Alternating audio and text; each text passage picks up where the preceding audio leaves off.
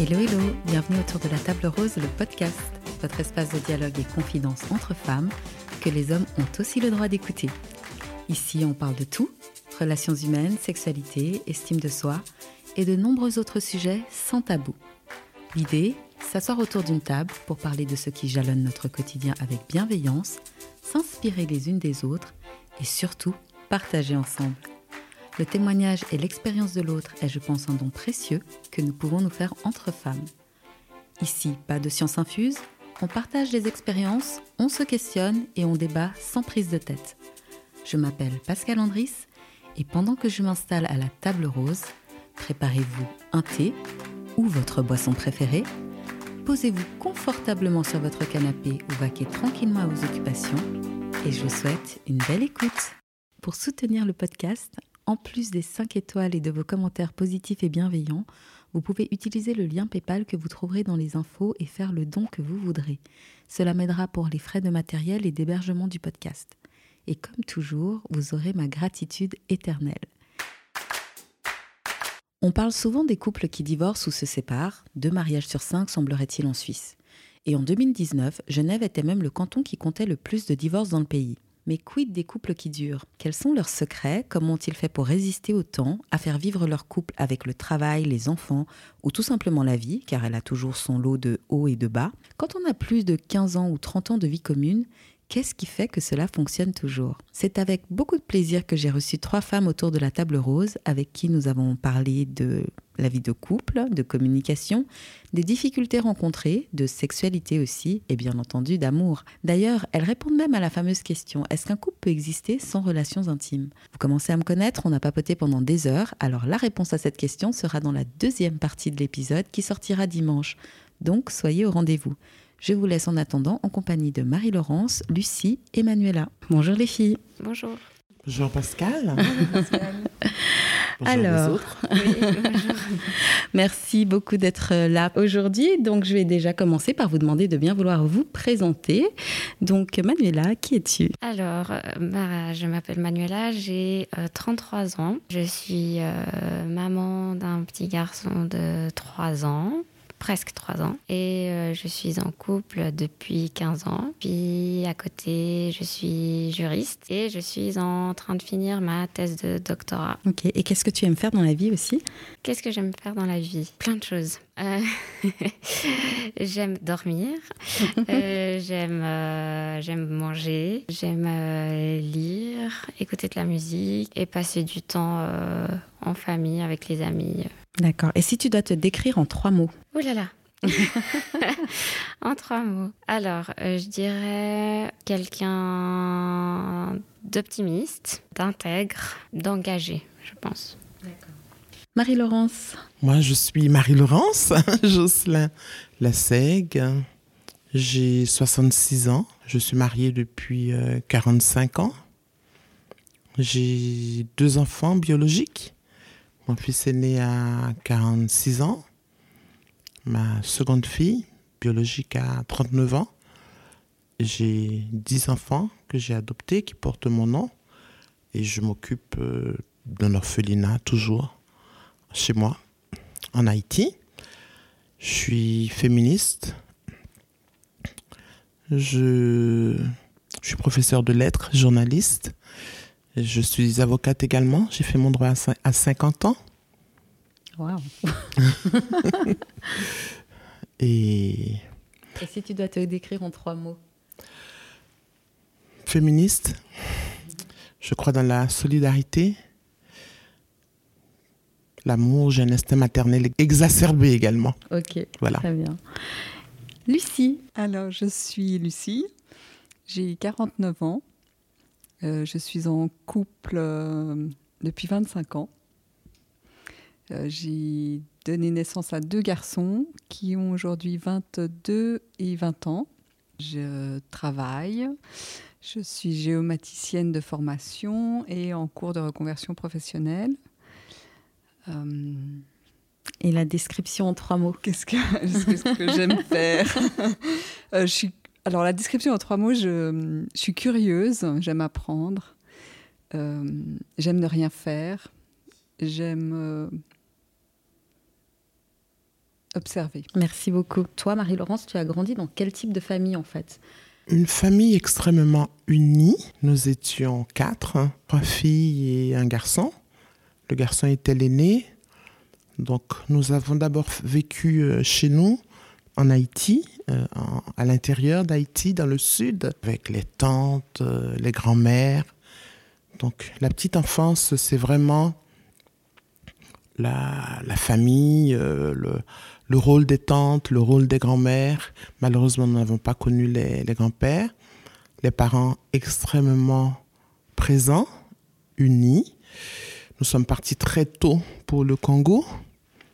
Et là, c'était vraiment euh, la musique, le chant, la danse, parce que nous étions dans un pays qui n'était pas le nôtre. Donc il fallait que les parents parallèlement nous apprennent la culture de chez nous. Donc le dimanche matin, c'était euh, les, grandes, les grandes chanteuses d'Haïti, Martha Jean-Claude et compagnie, les danses d'Haïti. Donc j'ai vraiment grandi dans une famille euh, extrêmement euh, unie. quand mon père est, est, décédé après plus de 50 ans de mariage, en fait ma mère ne s'en est jamais, ne s'en est jamais remis. Donc c'est vraiment cette famille c'est la, tribu, c'est vraiment la tribu.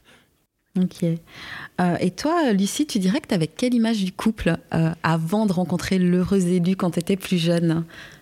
Ben, Je pense que j'avais l'image euh, du couple de mes parents, c'est-à-dire un couple qui s'est rencontré en 20-25 ans, avec un parcours assez traditionnel.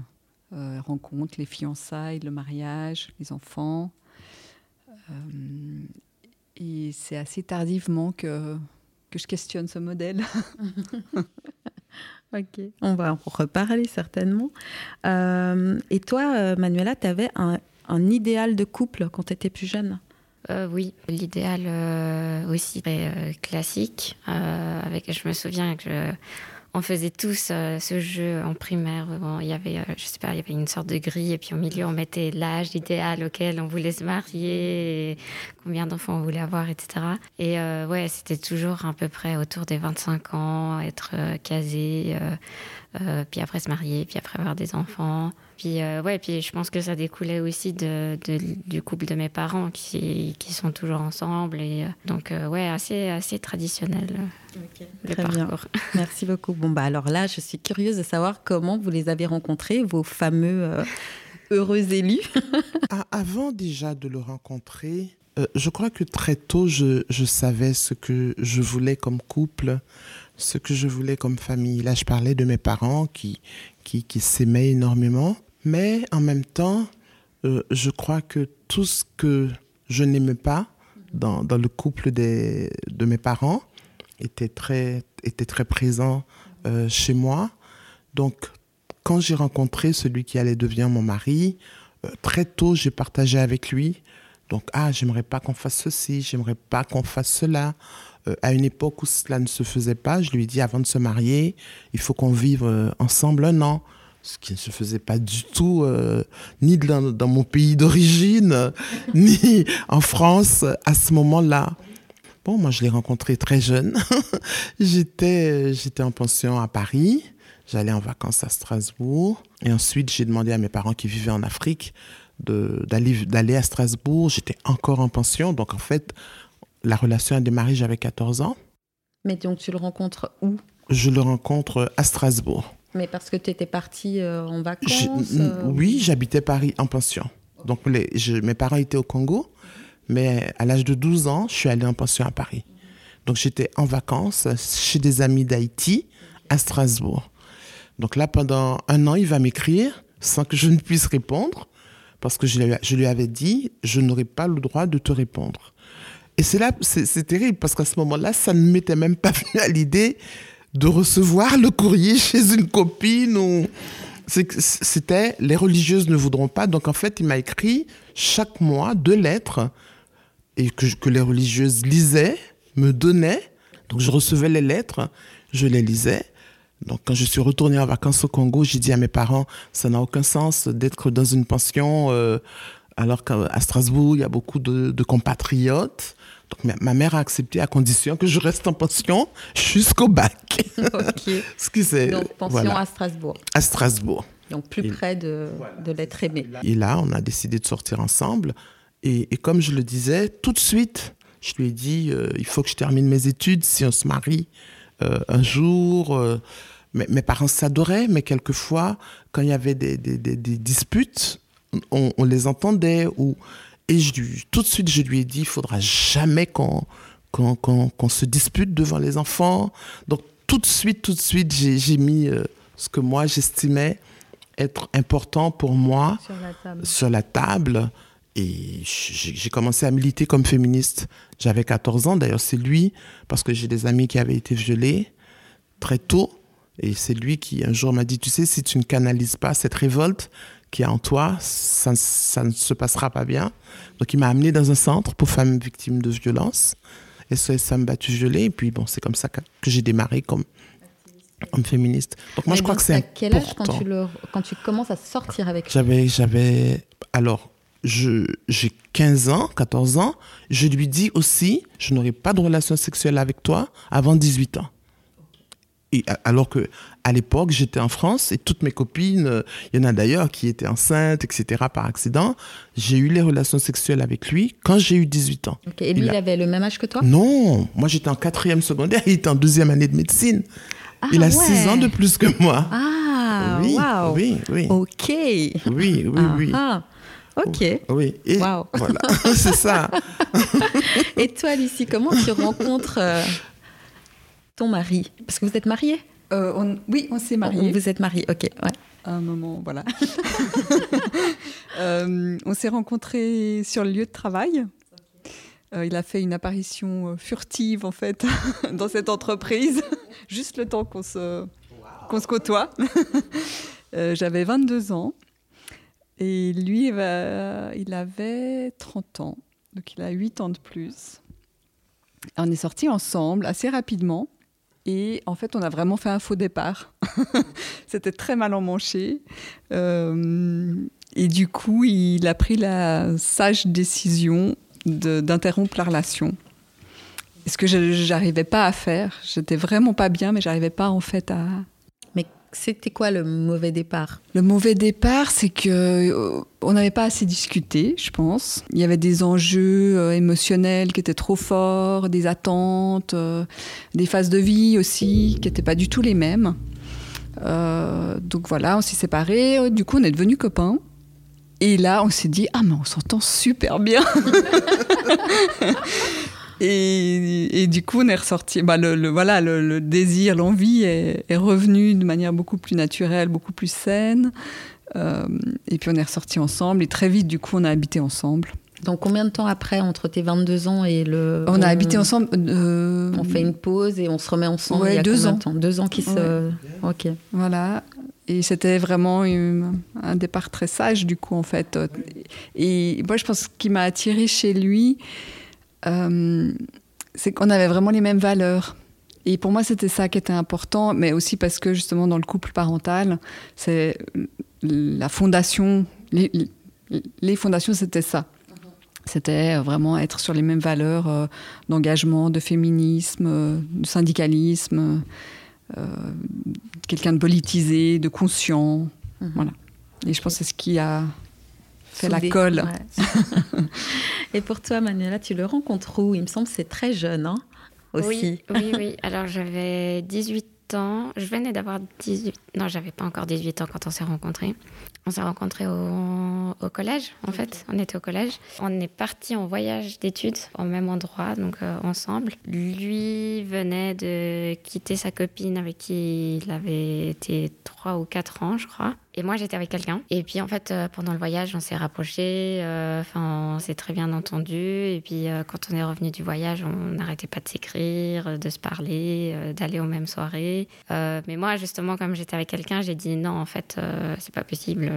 Faut qu'on arrête. Moi, je suis avec quelqu'un. Puis, j'avais pas de problème dans mon couple. Enfin, ça se passait bien aussi. Donc, euh, je dis non.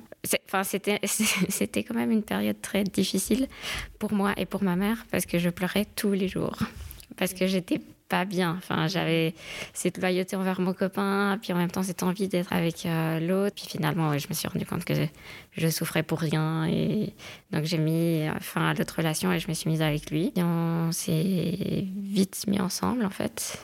Euh, et puis, euh, et puis je pense que nous, bah, on a eu après, il y avait la dernière année du collège et après, on a fait l'université. Disons qu'on a fait toutes nos études supérieures en même temps. Mhm. Euh, donc, on a eu notre vie euh, d'étudiant en même temps.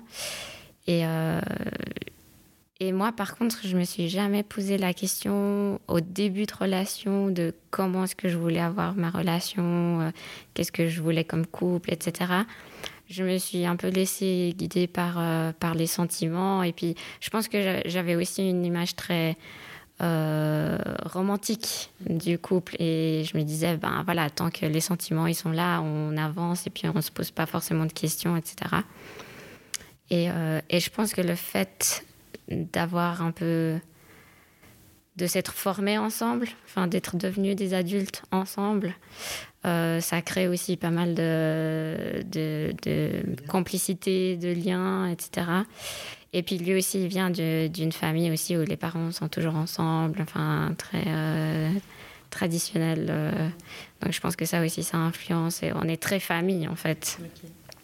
Je crois que comme, comme le dit Manuela, l'amitié, la, la complicité, l'amour évidemment, ce sont des, des sentiments, ce sont des, éléments euh, essentiels à, la relation parce que le reste va se greffer autour, autour ce qui fait que, euh, quelles que soient les, situations euh, auxquelles on fera face, les, ciments, ce seront justement cette complicité, la communication euh, qu'il y a entre, entre les deux personnes.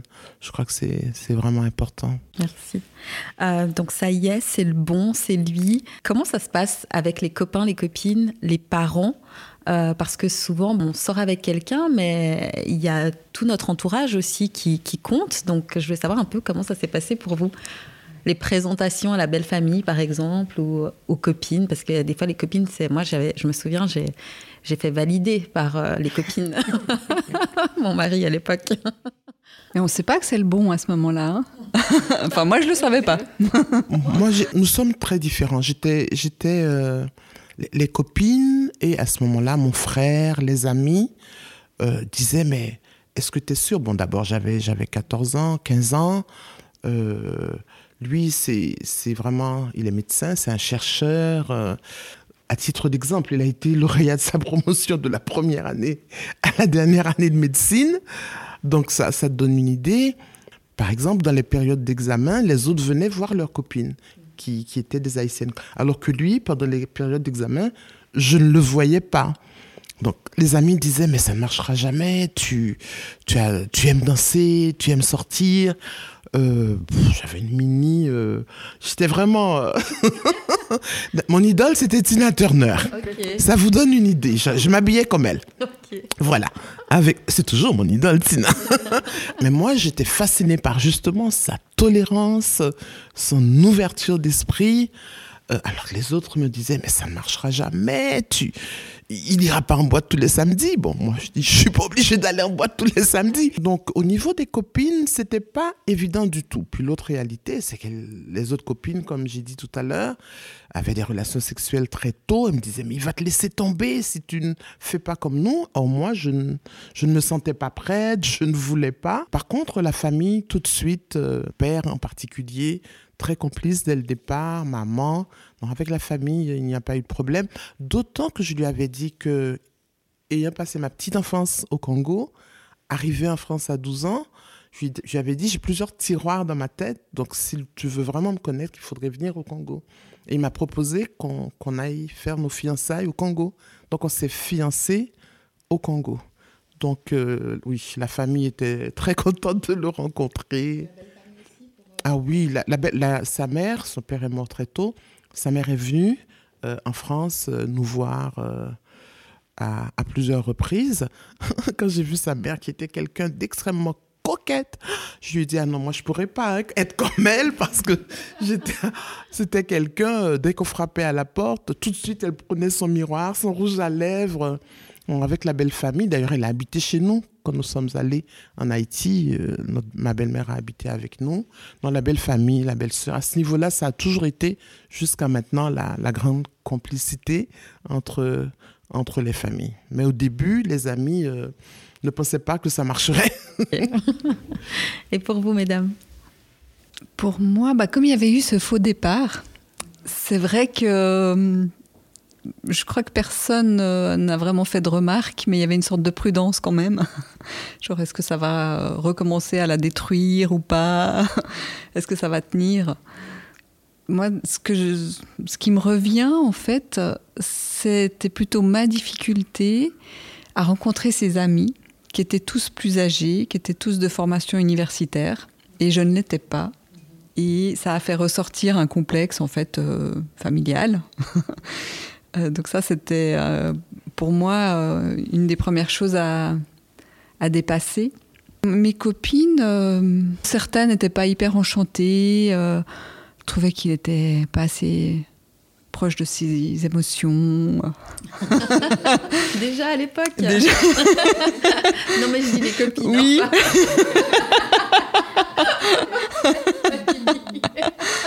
euh, donc, euh, ouais, c'était pas forcément une adhésion euh, unanime. Unanime, mais alors moi ça, ça, ça m'a pas tellement effrayée. Franchement, j'étais sûre que quand on a redémarré, j'étais vraiment sûre que c'était lui et, voilà, c'était très spontané, très naturel.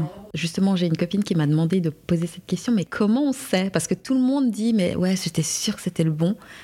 Non, alors ce que je disais tout à l'heure, c'est que oh, sur le moment, moi, je savais pas que c'était le bon. Je pensais pas, je savais pas que ça allait durer 25 ans et peut-être plus. Euh, je savais que c'était ce dont j'avais envie sur le moment. Euh, après, je voyais que on partageait, euh, oui, ce que je disais tout à l'heure, les mêmes valeurs, euh, qu'on avait des discussions qui nourrissaient ma curiosité. Donc, il, m'apportait beaucoup. Moi, j'avais une très grande admiration pour lui. À l'époque, c'était très bien. Après, à d'autres périodes, ça nous a peut-être desservi cette admiration. Donc, c'est aussi à double tranchant. Euh, mais j'étais très très fière d'être la copine de. c'est là où je me disais non, j'ai envie de continuer avec lui, j'ai envie de peut-être un jour de porter son nom. Oui, c'était quelque chose, c'était un fantasme, oui. Pour moi, euh, non. Alors avec euh, bon, alors en fait, quand on s'est rencontrés au collège, ben, on a plein d'amis en commun. Donc j'ai pas vraiment dû présenter à mes amis.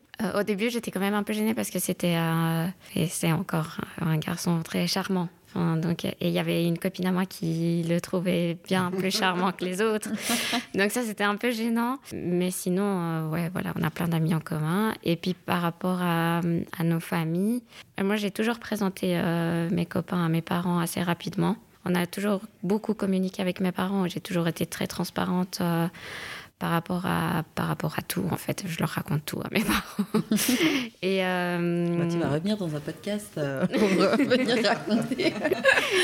Et puis euh, et puis mes parents ils ont toujours été très respectueux de, de mes relations même s'ils avaient des choses avec lesquelles ils n'étaient pas d'accord ils s'immisçaient pas. Donc voilà. Donc ils ont facilement accepté. Et puis, euh, moi, avec ses parents aussi, euh, je, je, les je, les ai rapidement rencontrés.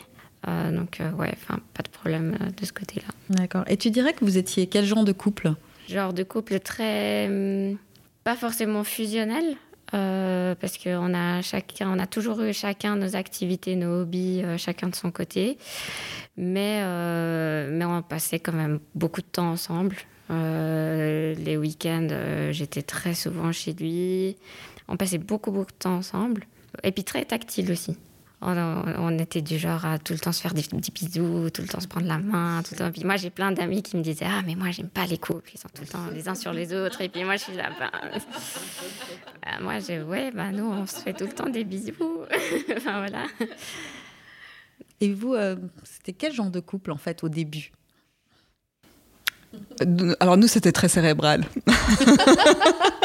Déjà à l'époque. Euh, oui, beaucoup d'analyses, beaucoup de prises de tête, euh, mais euh, très critique par rapport à la société ou voilà, aux engagements, à la politique actuelle. on est devenu très fusionnel après avec les enfants. Nous, dès, dès, le départ, beaucoup de discussions parce que, bon, lui, il était très politisé, contre la dictature, engagé dans, dans les structures euh, politiques euh, à, Strasbourg. Lorsque moi j'étais par exemple en seconde, première, terminale, il était déjà en quatrième, cinquième année de médecine. Mais très tôt, ça a été entre guillemets sérieux. Enfin, alors quand j'analyse avec la, avec la distance, parce qu'il y avait beaucoup de beaucoup d'échanges, beaucoup parce que bon, moi je, je, venais d'Afrique, de France, lui d'Haïti, donc il y avait beaucoup d'échanges. Et comme je l'ai dit tout à l'heure, euh, j'étais j'ai toujours été fasciné par sa par sa tolérance et puis bon, il m'apportait beaucoup. On parlait de mes amis, mais ses amis le taquinaient. Je me souviens quand je passais mon bac, ses, copains haïtiens qui eux sortaient avec des filles de leur âge le taquinaient quand il se déplaçait en disant ah tu vas, tu vas la faire étudier, etc. Donc, euh, et ça ne l'a jamais dérangé, ça ne l'a jamais perturbé. Et très tôt, euh, nous avons parlé justement de d'après, quand on serait marié, quand on aurait euh, des enfants. Donc, il y, a eu, y a eu les ciments extrêmement, extrêmement tôt. On a, a toujours été très, très, très, très fusionnel, beaucoup d'échanges, beaucoup de, beaucoup de discussions lorsqu'il fallait retourner vivre en Haïti. Et c'est la raison pour laquelle je dis, euh, évidemment, comme le dit Manuela, il y a, l'amour d'abord, l'amitié. Mais les jeunes qui nous écoutent, que ce soit les garçons, les filles, moi je crois que c'est important quand même de parler du projet du couple, de la vision qu'on a, parce que c'est ce qui explique souvent les, les, divorces, parce que bon, on rentre dans la, dans la structure, bon, sans, sans, sans, penser, sans savoir. Donc je crois qu'il faut, il faut en parler, même si euh, on change, même s'il y a des modifications. Mais je crois qu'il faut avoir une base, une base euh, réfléchie. Voilà. Donc, euh, est-ce que le mariage était une évidence et les, le mariage des enfants, c'était une évidence pour toi? Oui, mais je crois que je n'osais pas me l'avouer. Je voulais pas correspondre à cette image-là. Je voulais paraître une femme beaucoup plus libre et euh, moderne. ce que je n'étais pas du tout en fait. et je me souviens, on s'est mariés euh, bien après en fait pour des questions administratives. Mais j'étais très contente quand même. Mais je me souviens très bien de l'envie des enfants qui était présente euh, chez moi. Et lui était plus âgé. Et on n'en parlait pas. Nous, on a très peu verbalisé en fait euh, notre projet.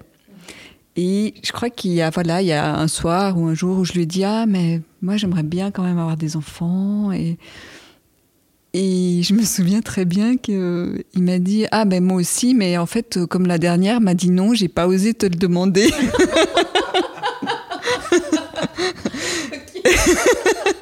Et voilà, je dirais presque, voilà, communication. Puis sur un malentendu, on aurait pu ne pas avoir d'enfants. Et voilà, c'est genre. Ah, et, et, oui, du coup, on est, voilà, on, après on a décidé d'avoir des enfants. Quoi, mais, euh, mais puis les enfants sont venus rapidement ou...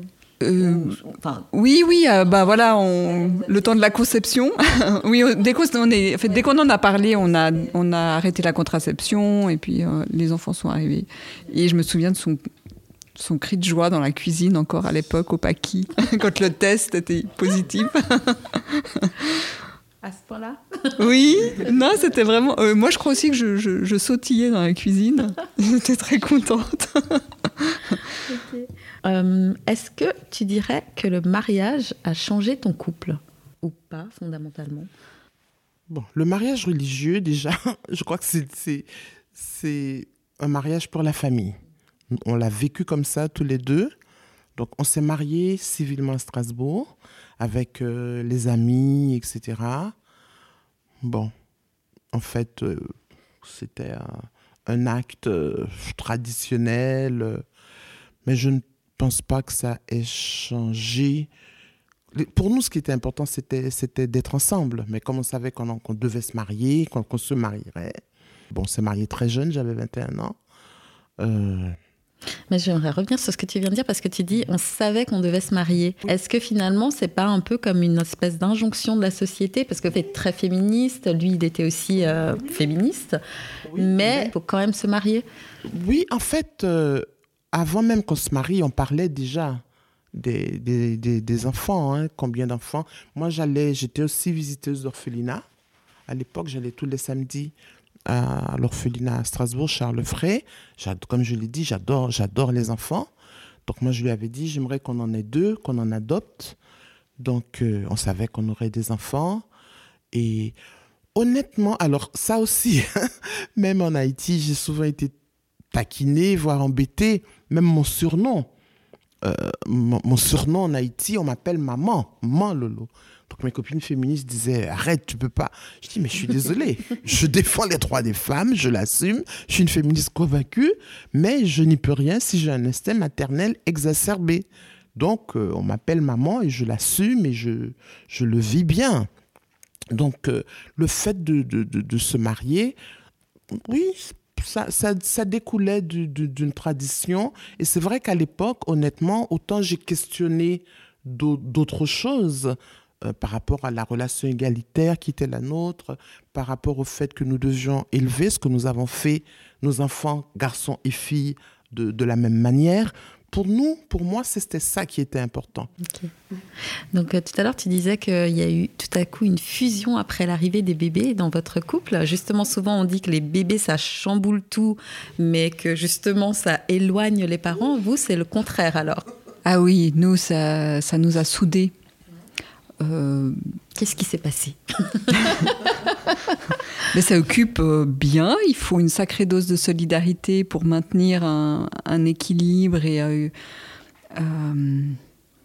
j'allais dire une hygiène de vie, mais en fait, ouais, pour que chacun puisse se reposer quand il a besoin, se nourrir aussi de façon adéquate. Donc en fait, il y a eu une très grande solidarité entre nous.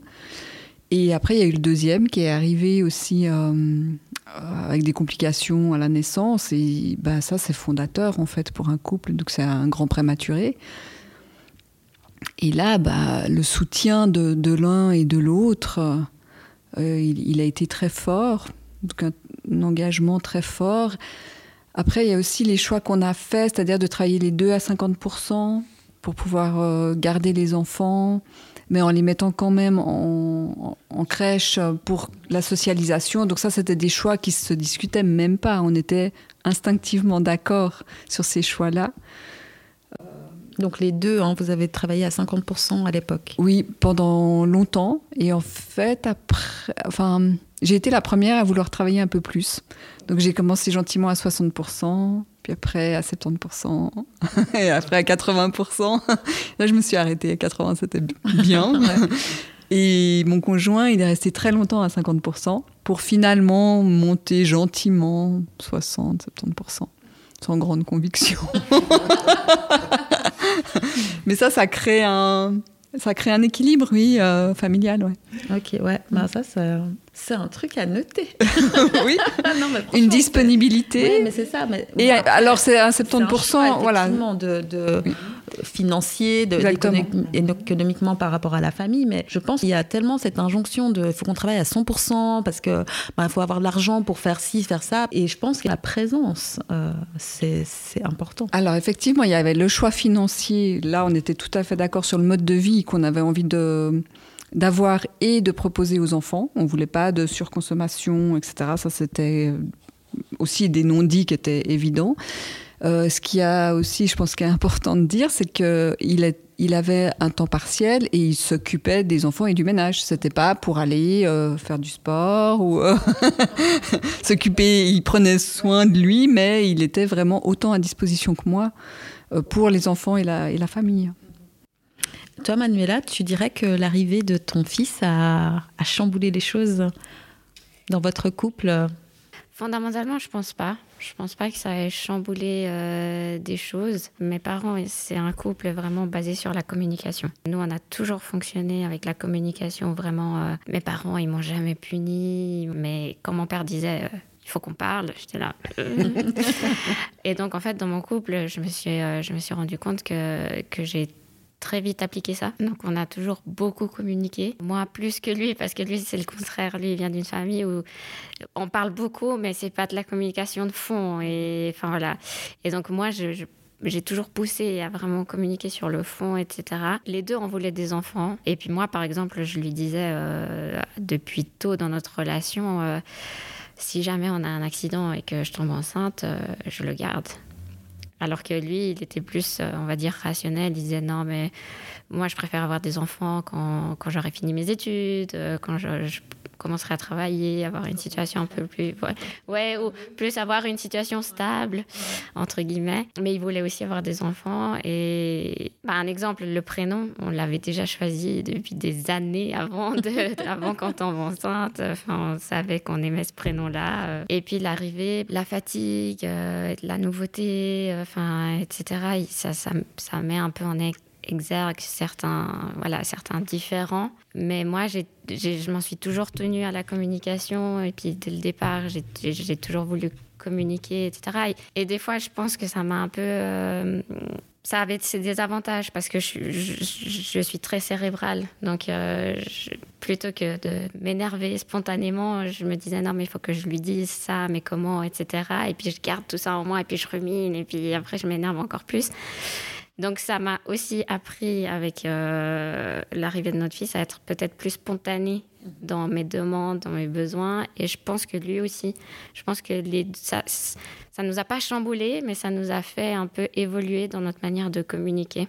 Donc plutôt positivement. Oui, oui. Okay. Ce que dit Manuela par rapport à la communication, je, je pense y avoir fait allusion tout à l'heure est essentiel parce qu'en dépit des avancées, euh, au niveau des mentalités, par rapport au couple, par rapport aux, relations euh, euh, hommes-femmes.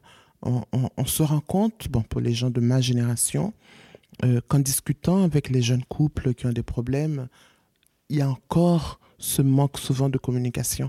Là, tu, tu, parles des enfants, mais moi, moi je, je, rencontre des, des, des, couples qui sont mariés et l'homme dit je ne veux pas d'enfants ou c'est la femme qui le dit et après un an, deux ans de mariage, ils sont encore en train de se, entre guillemets, disputer. Il y a l'un ou l'autre, l'autre qui veut, je voudrais avoir un enfant, mon mari ne veut pas ou ma femme ne veut pas. Donc je crois que c'est en amont qu'il faut justement euh, discuter aussi de, de, de, de, ce choix d'avoir ou non euh, des enfants, parce que ça peut amener à ce dont tu parlais dans, dans l'introduction au, au, au divorce. Il y a une grande frustration, souvent, lorsque euh, l'un ou l'autre dit bon, on verra bien quand on sera bien installé, qu'on aura la maison, qu'on aura, etc. Alors que l'autre pense que bon, on a le minimum requis pour, euh, pour avoir euh, les enfants. Donc les, les questions de, de, communication, de dialogue sont, sont, essentielles. Oui, mais après, je crois qu'il y a aussi le souci de il ou elle changera d'avis, mmh. peut-être. Voilà. Parce mmh. qu'il y a aussi cette idée que peut-être il ne veut mmh. pas maintenant, mais qu'il va changer d'avis. Voilà. Donc on se laisse le temps, puis en fait, ben, des fois, la personne ne change pas d'avis. Mais parce qu'aussi, on a déjà vu certaines personnes changer d'avis. Donc c'est ces femmes qui en voulaient pas, puis finalement qui en ont, ou ces hommes qui non, non, moi jamais, puis finalement que oui. Donc y a, je pense qu'il y a toujours cet espoir. Donc après, on sait, c'est un peu compliqué de savoir finalement. Euh, je sais pas. mais c'est là, mais c'est là que c'est important de discuter parce que très souvent, les gens qui ne veulent pas, quand c'est profond, il y a souvent une histoire. Mm -hmm. Donc, euh, quelqu'un, homme ou femme, peut dire je ne veux pas d'enfant maintenant, essentiellement à cause de la profession, je vais attendre. Mais les adultes qui ont été victimes de violences, il y en a qui ont peur d'avoir des enfants. Les, les adultes qui ont vu leur mère se faire frapper pendant toute leur vie par leur père, etc. Donc là aussi, il faut un dialogue qui puisse permettre à l'un et à l'autre d'exprimer le, le, le, pourquoi, le bien fondé de ce refus. Ça peut être, bon, on, on, a le temps, mais ça peut être aussi beaucoup plus profond. Mmh, mmh. Donc là, ça, ça, ça, demande aussi un, un dialogue. Bah forcément, on le sait tous, dans un couple, c'est pas toujours tout rose, pas comme ma table. Euh, mais euh, donc voilà, je voulais savoir quels ont été les moments les plus difficiles, les plus challengeants dans votre couple euh, et comment vous avez pu réussir à surmonter ça Nous, on a eu un moment assez difficile euh, parce que justement, euh, ben parce que, comme j'ai dit au début, c'est quelqu'un de très charmant. Il a toujours eu des gens qui papillonnaient autour. Et puis, ben, il a commencé à prêter attention à quelqu'un en particulier, etc. Et je m'en suis rendu compte. Et on en a parlé. Et puis, pour moi, c'était très difficile. Mais voilà, on, on s'est dit, bon, bah, lui aussi, il s'est dit, bon, bah, on va arrêter euh, ça et puis on va continuer notre histoire. Et puis voilà. Et en fait, je me suis rendu compte que non, que ça continuait, que les discussions, les conversations, etc. continuaient. Et là, en fait, euh, pour moi, ça a été très difficile. Pas tellement parce qu'il flirtait ailleurs ou voilà, mais parce qu'il m'avait dit une chose et qu'il s'était pas tenu à ça, en fait. Pour moi, c'était ça qui était difficile. J'ai dû me demander qu'est-ce que je voulais, qu'est-ce que, est-ce que je voulais continuer la relation? Est-ce que, pour moi c'était une limite euh, et on pouvait plus revenir en arrière? Est-ce que ou est-ce que je voulais pardonner et puis continuer? Donc euh, ça c'était assez, c'était une période difficile. Finalement, on en a parlé. Et en fait, vraiment, le moment où, j'ai dit, bah, en fait, c'est soit t'arrêtes ce comportement, soit nous deux, c'est fini. lui, il m'a dit qu'il avait déjà réfléchi à ça et qu'il s'était rendu compte qu'en fait, il faisait n'importe quoi et qu'il voulait continuer avec notre relation. Ça s'est passé par la communication. On en a beaucoup parlé parce que je lui ai dit, pour moi, il y avait la confiance qui avait été euh, mise en jeu pas forcément rompue, mais elle avait pris un coup quand même. Et, et il fallait aussi que que moi, je sache vraiment si j'étais prête à pardonner, parce que des fois, on se dit, bon, bah, ok, c'est passé, on oublie, mais au fond de soi, on pardonne pas. On a toujours cette. Et moi, je me, suis dit, et je pense que ça vient aussi de, des histoires qu'il y a eu entre mes parents. Je me suis toujours dit, je veux pas continuer et dire oui, tout va bien, et à la moindre dispute, ressortir ce qui s'est passé, etc., et revenir sur ça. Je veux pas, si je suis pas capable de pardonner et de vraiment passer à autre chose, ça sert à rien, ça va envenimer la relation et je n'ai pas envie de ça. Donc j'ai vraiment aussi dû me poser ces questions et, euh, et tout ça toujours en lui en parlant. J'ai quand je me pose des questions fondamentales sur la vie, euh, je le fais jamais dans mon coin, je lui en parle toujours, etc. Et ça, c'était une période difficile. Vous, vous avez fait ça seul ou vous êtes fait aider quand même euh, Parce que des fois, les couples, ils partent en thérapie pour... Non, on a fait ça seul. alors, justement, moi, je, comme j'ai dit avant, j'ai dit tout à mes parents, mais ça, j'ai pas dit. ça, j'ai pas dit. Parce que euh, j'ai toujours eu des, convictions très féministes, même si à l'époque, je pense que je le, je le qualifiais pas comme ça. Mais par exemple, je savais que si j'en parlais à ma mère, elle allait lui trouver des excuses. Mmh. Parce que c'est un garçon, parce que XY. Et j'étais pas prête à entendre ça, en fait. Je voulais pas entendre ça. À l'époque, euh, ça me semblait moins naturel d'en parler avec mon père, donc je lui en ai pas non plus parlé. Mes copines, elles savaient, puis c'est plutôt mes copines qui, euh, qui, me soutenaient quand il y avait besoin. Euh, voilà, quand il y avait ouais, il y avait des, des moments où j'étais vraiment très triste, et, etc. Puis c'était elle qui me soutenait. Sinon, il y a ouais, il y a eu deux autres périodes difficiles. Une qui est un peu revenue deux, trois fois, parce qu'en fait, moi, j'ai eu une dépression. Je pense que ça a été aussi un moment difficile pour la relation parce que euh, lui, il était complètement démuni en fait. Mhm. il, a, il a été hyper présent, il a toujours été à l'écoute, etc. Mais, mais il m'a toujours dit aussi que pour lui, c'était extrêmement difficile de sentir qu'il pouvait rien faire. Avec le recul, on se rend compte que c'est pas vrai, mhm. que son soutien a été important, etc. Mais sur le moment, c'est difficile parce que moi, j'étais pas bien, donc euh, je devais me concentrer sur moi et le couple passait un peu en arrière-plan et je pouvais pas me mettre à penser comment lui se sent, etc. Lui, il a beaucoup pris sur lui. Euh, je pense qu'il a on a aussi beaucoup parlé. Euh, le fait aussi qu'on soit très proche de nos familles respectives. Euh, lui, il venait quand il voulait chez moi, puis mes parents le recevaient les bras ouverts, même si j'étais pas bien. Enfin, au contraire, il, pensait que c'était bien qu'il soit là, qu'il soit intégré dans le processus euh, de guérison, etc. Mais de nouveau, la communication, c'est vraiment le pilier. Et puis, euh, ouais, et puis avec l'arrivée de notre fils, bah, évidemment, euh, la première année, il y a des moments où vraiment on a juste envie de s'entretuer. et, puis, euh, et puis c'est un peu difficile parce qu'on rentre assez facilement dans un peu la compétition de combien d'heures t'as dormi, combien d'heures t'as pu prendre pour toi, combien d'heures t'es sorti et pas moi. Enfin voilà. Et ça, c'est un peu, un peu compliqué. Et là, on a les deux quand même, on a beaucoup fait appel à nos familles. On se rend compte qu'on a la chance d'avoir les familles ici, à proximité. et ouais, je pense que ça, ça, nous a pas mal aidé dans cette difficulté-là plutôt pratique mhm. de pouvoir faire appel à nos familles respectives lorsque, lorsque notre soutien mutuel il suffit pas. Mhm. Et, euh, de demander de l'aide, ouais, de, recevoir de l'aide extérieure. Alors, la première chose qui m'est venue, c'est que, en fait, c'est maintenant le moment difficile, mais je pense que j'aurais, j'aurais eu la même réponse euh, à chaque période de, notre vie, de notre partage, parce que euh, moi, je suis comme ça. Il y a un côté une insatisfaction j'ai toujours envie que ça soit mieux j'ai toujours je pense toujours qu'on pourrait euh, améliorer et c'est en regardant en arrière que je me dis ah non waouh ce qu'on a fait c'est super et nos enfants ils sont super et on s'entend bien. Et oui en fait ça fait 25 ans qu'on dort ensemble. Et puis ça se passe bien. Mais c'est vrai que sur le moment je, questionne toujours le modèle. Et et je pense quand même qu'on est dans un moment charnière où effectivement les enfants, ben voilà, c'est fait, euh, ils vont bien. Et qu'est-ce qu'il y a après? Et c'est vrai que je, trouve que le modèle de société, ben voilà, il, pousse quand même, euh, enfin en tout cas moi dans ma culture et mon éducation et mon époque, à dire ben voilà, tu es une femme, donc euh, l'idée c'est quand même de te marier un jour ou en tout cas d'être en couple. Et puis le mariage chez moi c'était pas un enjeu du tout. Mais euh, voilà, d'avoir des enfants. Moi, je, crois que je me suis jamais vraiment posé la question est-ce que j'allais avoir ou pas des enfants C'était évident que j'aurais des enfants.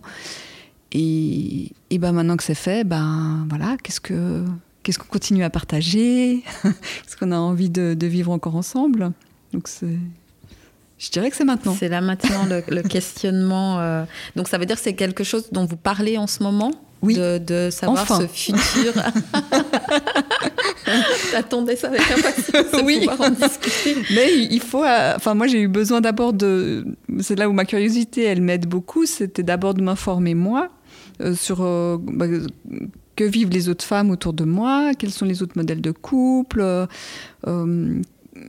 Qu'est-ce qui m'appartient en fait de ces injonctions de, de, la société Qu'est-ce qu'on a envie de changer Et là, on discute de ça. Donc, je trouve vraiment intéressant j'essaie de, revisiter un peu notre histoire. J'ai pas l'impression qu'on a eu vraiment des, des moments euh, de difficulté. En tout cas, on les a pas vécus ouvertement, on n'a pas partagé.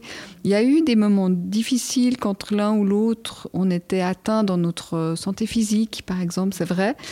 Euh, mais il y avait un soutien mutuel euh, qui était hum, de nouveau, un peu comme au début de notre histoire, qui n'était pas verbalisé, mais qui était évident.